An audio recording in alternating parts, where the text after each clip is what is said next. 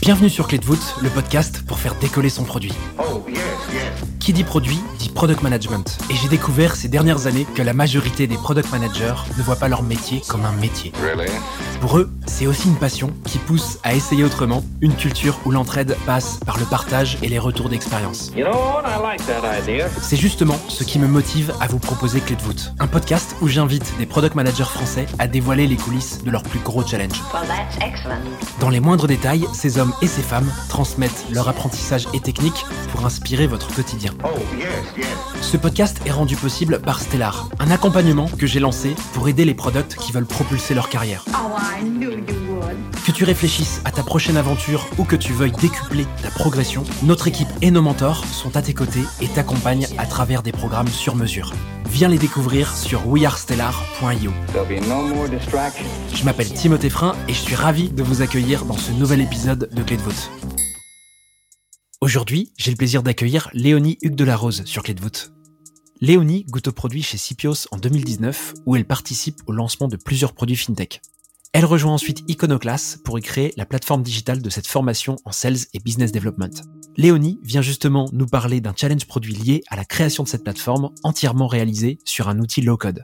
Je te conseille de prendre quelques secondes pour te concentrer et je te souhaite une bonne écoute. Salut Léonie, comment tu vas? Salut, très bien et toi? Écoute, ça va super bien. Merci beaucoup de venir sur le podcast. Bah, Merci à toi de m'avoir invité. Je t'en prie. Léonie, tu es Head of Product and Operations chez Iconoclass. Ce serait super que tu nous racontes ce que c'est. Iconoclast, c'est une école de formation à la vente. Donc on forme des personnes en reconversion et on forme aussi des personnes en B2B, donc dans les startups et les entreprises. Alors là, les gens doivent se dire qu'est-ce qu'elle fait au produit dans un euh, bootcamp, une formation euh, en vente? Tu vas justement nous éclaircir un petit peu. Qu'est-ce que tu y fais toi euh, chez Iconoclass Moi, je travaille sur deux aspects. Je travaille sur euh, notre plateforme éducative en ligne et sur les opérations, donc faire en sorte que l'expérience de nos élèves et apprenants soit la plus fluide possible. Et la partie euh, en ligne, du coup, elle est arrivée euh, dès le premier jour chez Iconoclass ou elle est arrivée après? Et donc, du coup, toi, t'es arrivé euh, en même temps que, que ce nouveau, euh, ce nouveau support sur la partie formation? Euh, pas du tout. Elle est arrivée un an après la création d'Iconoclass, euh, quand on s'est posé la question de lancer justement des formations en B2B. Et moi, je suis arrivée euh, un an après que la première version soit lancée sur un LMS pour justement qu'on lance notre plateforme en propre. Ok, LMS, est-ce que tu peux nous rappeler ce que c'est? Je pense qu'on va beaucoup utiliser ce vocabulaire tout au long de l'épisode. Ouais, ça veut dire Learning Management System. Et en fait, c'est des plateformes qui sont euh, bah, faites pour euh, héberger des contenus éducatifs. Et c'est un petit peu comme un CMS euh, qui permet de faire un blog. Bah, ça permet de faire une plateforme éducative très simplement. C'est une super transition. Tu vas justement nous parler d'un challenge produit qui est lié à toute cette plateforme en ligne chez Iconoclass. Est-ce que tu peux nous faire directement rentrer dans le vif du sujet en nous expliquant le problème qu'on va attaquer ensemble? Alors le problème, c'était que euh, on devait lancer une nouvelle plateforme éducative pour répondre aux retours de nos utilisateurs et à leurs attentes et faire en sorte que la plateforme ressemble à notre bootcamp au maximum. Donc qu'elle soit ludique, interactive et qu'il y ait beaucoup de pratiques dessus. Et donc je devais lancer cette plateforme rapidement. Donc je me suis posé la question de, de la lancer en développement propre ou en no-code. Toi, quand t'arrives, il y a zéro plateforme chez Iconoclass Il y a une plateforme qui est hébergée sur 360 Learning, qui est euh, du coup un LMS. Qu'est-ce qui fait que tu as envie de migrer ou de changer euh, cette, euh, cette situation, en fait, euh, l'utilisation de 360 Learning pour, pour cette plateforme en particulier? 360 Learning, le, plus gros problème, c'était que c'était assez rigide. Nous, on avait besoin de pouvoir mettre énormément de pratiques via des exercices interactifs. On avait besoin de pouvoir rendre nos coachs euh, accessibles euh, directement depuis la plateforme, d'avoir des cours euh, spécifiques sur des thématiques et d'avoir, bah, en fait, pour nos apprenants, une meilleure visibilité sur l'ensemble du programme. Et ça, c'est pas moi qui l'invente, c'est vraiment nos, utilisateurs à l'époque qui me disent ça lors d'interviews. Ok, donc tu comprends que 360 Learning, l'outil est cool, mais un peu trop rigide pour ce que tu veux en faire. Avec les fondateurs ou les cofondateurs de Iconoclass, tu vois que il va falloir lancer une plateforme un peu différente. C'est quoi le, la limite de temps qu'on te donne pour pouvoir monter cette plateforme Il n'y avait pas forcément une limite de temps. En fait, la limite, c'est euh, l'atteinte des objectifs business. Donc, on devait euh, commencer à pouvoir vendre cette plateforme assez rapidement. Donc, moi, je me suis fixé environ trois mois pour euh, sortir cette plateforme. En tout cas, une première version. Super, donc tu vas nous décrire un peu ce que tu as fait en trois mois, et je veux bien que du coup, euh, tu creuses directement, dès le premier jour, ce que tu fais, comment tu commences tout ça, tout ce gros chantier euh, de finalement transposer euh, tout ce qui a été fait sur 360 Learning et l'adapter à finalement la formation physique pour en faire quelque chose d'un peu plus peut-être précis, un peu moins rigide que ce que vous faisiez avec le LMS existant. Donc comme je t'ai dit, le premier truc que je fais, c'est que je fais des interviews avec des utilisateurs. Donc j'en fais une dizaine en direct et j'en fais à peu près 24 en plutôt quantitatif, donc je leur envoie un formulaire. Le premier truc que je constate, c'est que je suis assise sur une mine d'or puisque euh, en fait à la question du product market fit, donc euh, quand je leur demande euh, est-ce que tu serais très déçu, un peu déçu ou pas déçu du tout de plus utiliser cette plateforme, en fait j'ai 40% de retour de je serais très déçu. Donc je suis assez contente à ce stade. Ce que je constate c'est que le LMS en revanche va pas être suffisant pour pouvoir vraiment scaler et grossir puisque en fait les personnes qui m'ont répondu je serais très déçu de plus utiliser la plateforme me disent que bah comme je t'ai dit, il n'y a pas assez d'interactivité, que ça manque un petit peu de pratique. Dans les grandes lignes, en fait, on a besoin de plus personnaliser notre plateforme pour qu'elle convienne à l'apprentissage euh, de la vente, qui est très spécifique et qui reste euh, une science humaine. Est-ce que tu as des exemples pour étayer ce que tu viens de dire sur l'interactivité, par exemple? Est-ce que peut-être euh, dans ces entretiens, tu as eu des éléments quali qui t'ont permis de comprendre un peu mieux ce que les étudiants attendaient en termes d'interactivité? Alors par exemple sur euh, les LMS existants, il y a souvent euh, des exercices qui consistent en des QCM par exemple tout simples où euh, les personnes vont répondre oui, non à une réponse ou choisir entre deux trois options de réponse. Nous ce qu'on voulait vraiment faire, c'est aller plus loin et pouvoir créer en fait des parcours d'apprentissage hyper personnalisés où bah, l'utilisateur va se mettre dans la peau d'un commercial et va répondre à plusieurs questions successives et comprendre si en fait au bout de ce chemin euh, il a trouvé la bonne réponse, ou si euh, en fait euh, non, il faut tout recommencer et, refaire les étapes successives. Donc ça, c'est ce qu'on appelle un exercice plus interactif en tout cas qu'un QCM. Ok, donc c'est de l'hyper personnalisation qui manquait dans 360 Learning, euh, ce qui semble normal puisqu'en fait c'est un SaaS qui se vend aussi à, à, plein d'autres acteurs, j'imagine, et que pour l'hyper adapter, c'est jamais très facile. Et donc toi, c'est en ça que tu penses pouvoir avec une nouvelle plateforme apporter plus de valeur à tes, tes étudiants, c'est ça? Moi, j'ai vraiment euh, à cœur que la plateforme, elle ressemble le plus possible à notre bootcamp en physique. Sa spécificité, c'est qu'il est très pratique, c'est basé à 70% sur de la pratique, et euh, il est très euh, ludique. Donc, on apprend en s'amusant, en faisant des exercices et toujours avec une certaine légèreté. Et 360 Learning était un petit peu trop rigide pour réussir à faire ça. Outre le fait de confirmer qu'il y a un vrai besoin de changer cette plateforme et de l'adapter à, euh, ces niveaux d'interactivité attendus par euh, vos étudiants, à quoi t'a servi euh, cette étude Cali et Canti bah, cette étude Cali et Canti, elle m'a servi aussi à me créer une base de personnes sur qui je pourrais compter après par la suite pour bah, développer ma plateforme. Aujourd'hui encore, bah, j'ai des échanges avec ces personnes-là sur la nouvelle plateforme et eux, ils, me permettent de faire bah, le constat des, des différences entre notre V1 et, euh, et notre V2 du coup qui est notre plateforme en propre. Une fois sorti de toute cette étude Kali et Kanti, la prochaine étape, c'est donc de réfléchir à l'architecture de la nouvelle plateforme. Par quoi tu commences? Alors effectivement, la prochaine étape, c'est de définir une vraie stratégie pour euh, réussir notre euh, notre plateforme. Euh, et j'avais du coup quatre objectifs pour ça. Le premier objectif, c'était un objectif de temps. Je devais réaliser cette plateforme en moins de trois mois pour ne pas perdre trop de d'argent, donc c'est-à-dire de manque à gagner, donc ce qu'on pourrait ce qu'on aurait pu vendre pendant pendant ces trois mois. Le deuxième objectif, c'est un objectif de budget. Donc euh, mon budget doit être inférieur au, au chiffre d'affaires qu'on génère par mois. Donc mon budget euh, vraiment global de run. Ensuite, j'ai un objectif de scale, donc il faut que je puisse, avec la solution technique que je choisis, euh, bah, scaler la solution dans le temps et faire en sorte qu'elle puisse accueillir bah, beaucoup d'utilisateurs, enfin en tout cas le nombre dont on a besoin pour euh, réussir nos objectifs business. Et enfin, il faut que la solution que je choisisse, elle me permette d'intégrer tous les retours de mes clients et donc toutes les nouvelles fonctionnalités que j'ai prévues. Donc là, tu te poses la question euh, de quelle technologie tu vas utiliser, si je comprends bien, pour pouvoir euh, créer cette plateforme. À ce stade, t'as pas réfléchi du tout à la manière dont va être construite la plateforme ou le parcours. T'es vraiment sur la techno, c'est ça? Ouais, je suis vraiment sur la techno à ce stade. De là, j'aurais pas mal de contraintes et donc il faut que je prenne en compte euh, ces contraintes avant de me lancer dans l'architecture et le design euh, de, du produit. C'était quoi les options de technologie que tu avais à ce stade euh, et que tu avais à comparer avec tous ces critères?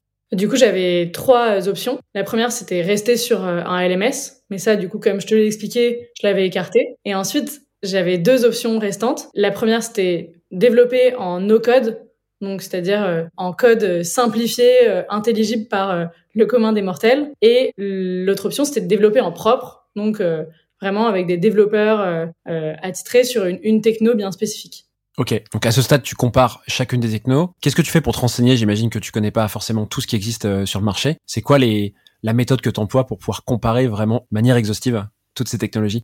Alors moi, j'avais travaillé du coup chez euh, Cipios, donc c'est une agence de développement web.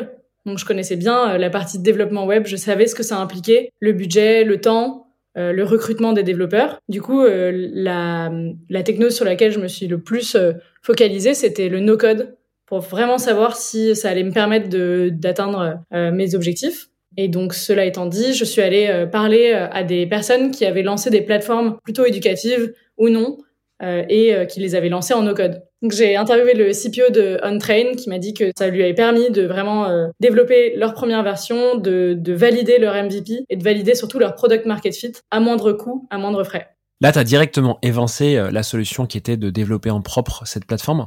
Non, pas directement. J'ai attendu de me renseigner un petit peu plus sur euh, le no-code et euh, je dirais que l'élément décisif qui m'a permis de faire mon choix euh, au final, c'était vraiment le prix et euh, le temps de réalisation. Il y aurait même un troisième argument à ça, c'est euh, le recrutement des développeurs. Aujourd'hui, les développeurs, ils veulent travailler sur des projets euh, sexy de code, sur des technos euh, qui sont euh, complexes et des produits qui sont euh, complexes. C'est ça les, les challenges qu'ils veulent relever.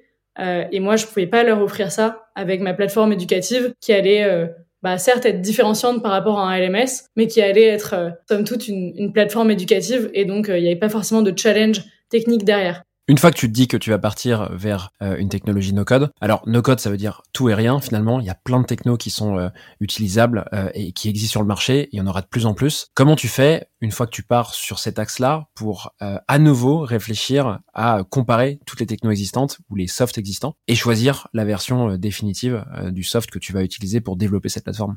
Alors, j'avais pas le temps d'aller explorer euh, l'intégralité des options no-code parce que, comme tu le dis, euh, c'est un, c'est un vrai champ de mine. Mais ce que j'ai compris après avoir échangé avec plusieurs personnes qui travaillent là-dedans, notamment euh, donc Jason Delabé et Valentin Imbert, c'était qu'il y avait deux options. Soit je partais sur une solution intégrée, no-code, donc comme Bubble, soit je partais sur un bricolage avec différents outils. Donc, par exemple, un peu de Webflow, un peu d'Airtable, pour le bac, Zapier pour faire euh, certains envois de mails, etc. Moi, je préférais personnellement euh, la solution euh, intégrée.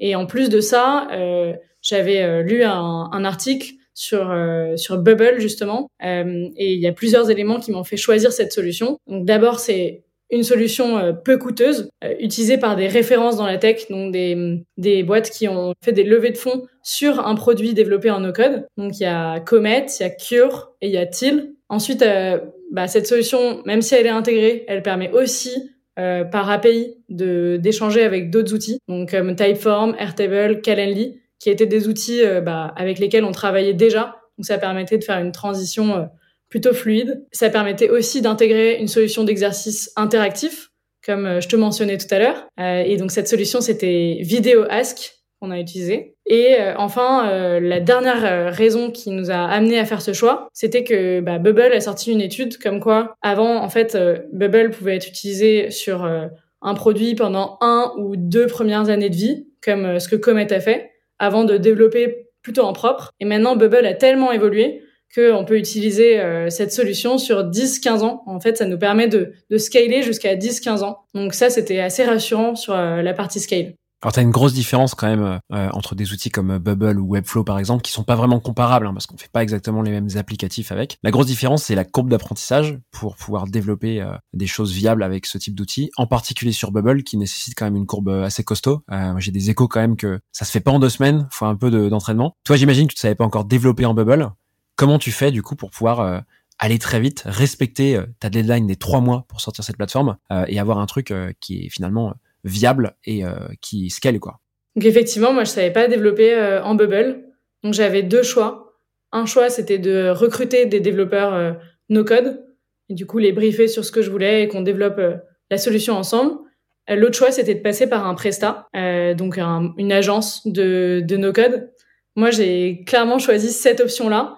Euh, tout simplement parce que une agence, en fait, elle te permet d'avoir un engagement sur résultat aujourd'hui, alors qu'avec le développement d'un recruteur no code, j'avais pas cet engagement-là. Donc je suis partie avec euh, Théodo et Créanté. Donc j'ai utilisé Théodo pour la partie gestion de projet et Creante, qui est une agence no-code basée au Pérou, pour développer vraiment la partie no-code une fois le projet défini et le cadre créé. Il y a un truc spécifique dans la manière de développer cette plateforme, Léonie, c'est que tu as bossé avec deux agences différentes qui ont suivi deux démarches différentes. Un sur la partie finalement création de la plateforme sur Bubble, l'autre sur la partie euh, chefferie de projet, si je comprends bien. Toi là-dedans, j'imagine que tu as quand même euh, créé toute la partie maquette euh, et solution, enfin parcours utilisateur finalement, parce que c'est toi qui connais tes users. Comment est-ce que tu as réussi à t'organiser avec ces deux agences pour créer tout le produit in fine?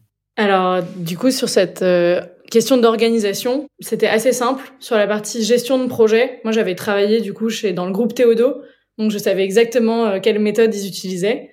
Donc euh, j'ai géré euh, une, une partie de ça euh, et c'était simple pour moi de m'organiser avec eux. Et sur la partie développement Bubble itération au cours du projet, ce qu'on faisait c'était un point par semaine. Moi j'avançais sur les maquettes. Ensuite il y a une designeuse créante qui les regardait et qui me faisait certains challenges au regard de, de la fluidité pour l'utilisateur. Ensuite on regardait ça ensemble et une fois qu'on était d'accord, on les lançait pour pour Dev No Code. Euh, il faut savoir que les itérations euh, sur euh, Bubble, c'est aussi rapide qu'une itération sur Figma. Donc finalement, en fait, ça prend très peu de temps d'intégrer un retour par la suite. Ce qu'il faut au début, c'est bien se mettre d'accord sur toute l'architecture globale du design, parce que ça, pour le coup, c'est difficile d'y revenir une fois qu'on a lancé la partie back-end. Et tu bossais en cycle itératif, par exemple, hebdomadaire, ou alors tu leur as fourni toutes tes maquettes avant même de commencer à faire travailler ces prestats? Au début, je leur ai fourni des wireframes très euh, basiques. On est parti de là, donc ils ont compris à peu près ce qu'il y aurait dans le produit. Ensuite, on a développé chaque wireframe pour en faire euh, un truc un petit peu plus spécifique. Et cette partie, euh, elle est non négligeable, ça prend du temps.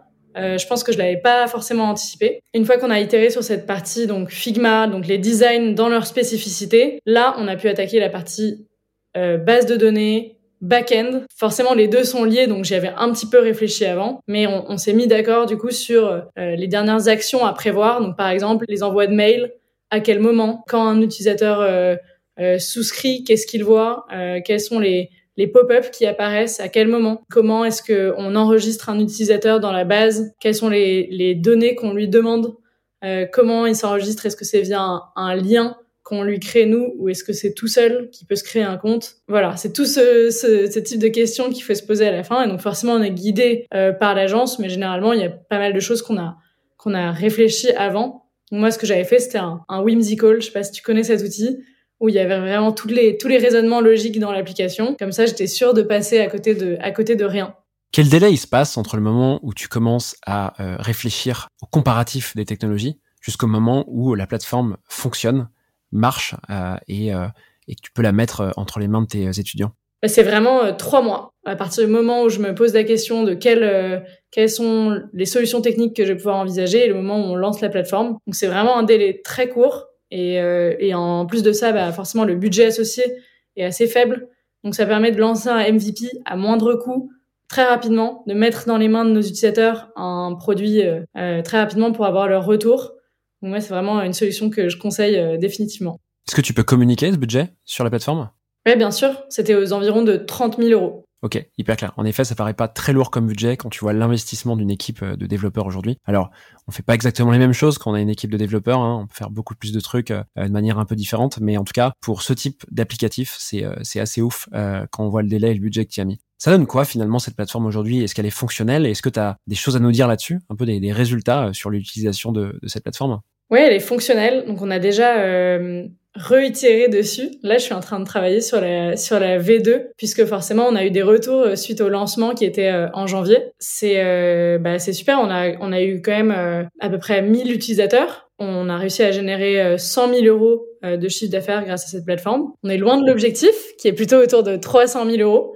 Mais euh, je suis sûre qu'avec la version 2, déjà, on va plus s'en rapprocher. Et ça va être, ça va être mon objectif avec cette version 2. Est-ce que tu as retenu un apprentissage qui pourrait servir à d'autres euh, dans euh, l'utilisation de cette nouvelle techno, qui a été quelque chose d'un peu nouveau pour toi? Alors mon apprentissage numéro un, c'est que il faut se former. Enfin, quand on lance quelque chose en no-code, idéalement, il faut se former à la techno. Donc moi, j'ai choisi de me former à Bubble euh, via Auto. C'est hyper important et d'ailleurs, c'est un challenge qui m'avait été fait par les investisseurs de Iconoclast. C'est comment est-ce que tu vas garder le contrôle sur ta techno?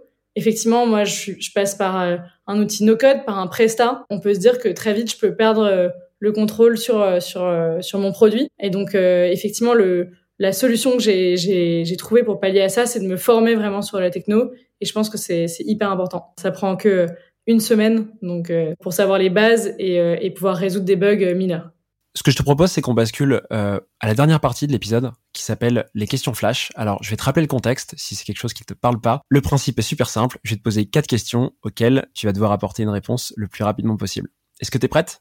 Allez. Quels outils utilises-tu au quotidien? Airtable en 1, Notion, Bubble et Ojar. Comment est-ce que tu apprends et progresses dans ton quotidien? J'écoute des podcasts, je lis des newsletters, j'échange avec des pairs ou des personnes plus expérimentées et je prends les challenges de mon équipe en interne. Quelle est ta ressource préférée? Les newsletters, puisque ça centralise un petit peu tous les conseils qu'on peut avoir. Donc ça peut renvoyer vers des podcasts, euh, vers des personnes à contacter, bah là, je viens de m'inscrire à celle de Rémi Guyot. J'ai lu le, premier mail euh, ce week-end et j'ai trouvé ça euh, très cool. Donc, je sais pas si c'est mon favori, mais en tout cas, elle est vraiment top. Et pour finir, quel est le meilleur conseil que l'on t'ait donné? Le meilleur conseil qu'on m'ait donné, donc 5 personnes en test suffisent à récolter à peu près 80% des retours qu'on peut avoir sur un produit. Et donc en fait, 5 personnes suffisent à, à travailler sur une itération qui va pouvoir apporter déjà beaucoup de valeur euh, à vos utilisateurs. Donc, faut pas euh, s'arrêter au nombre, vraiment euh, la qualité des échanges qui est importante. Voilà, une leçon hyper opérationnelle. Merci beaucoup Léonie d'être venue sur Cleadwood, c'était trop cool. Je suis super content d'avoir pu échanger avec toi sur ce sujet qui n'était pas encore abordé sur le podcast, donc trop cool. Tu es sur une exclusivité de contenu. je te souhaite une super fin de journée, j'espère qu'on aura l'occasion à nouveau d'échanger et puis bah, je te dis à très vite. Merci beaucoup Timothée et à très vite. À bientôt, salut. Voilà, j'espère que cet épisode t'a plu. Oh. Si c'est le cas, tu peux me soutenir de deux façons. Laisser 5 étoiles sur Apple Podcast ou Spotify et un petit commentaire, ou répondre en 3 secondes au petit sondage dans la description de l'épisode pour me dire ce que tu en as pensé. Je te remercie vraiment pour tes retours, c'est grâce à toi que j'améliore Clé de voûte pour le rendre utile à ton quotidien. Well. N'oublie pas, si tu réfléchis à ta prochaine aventure ou à décupler ta progression, nous avons l'accompagnement qu'il te faut sur wearestellar.io. Stellar avec deux L et un R. Je te donne rendez-vous la semaine prochaine pour un tout nouvel épisode riche en contenu actionnable. À très vite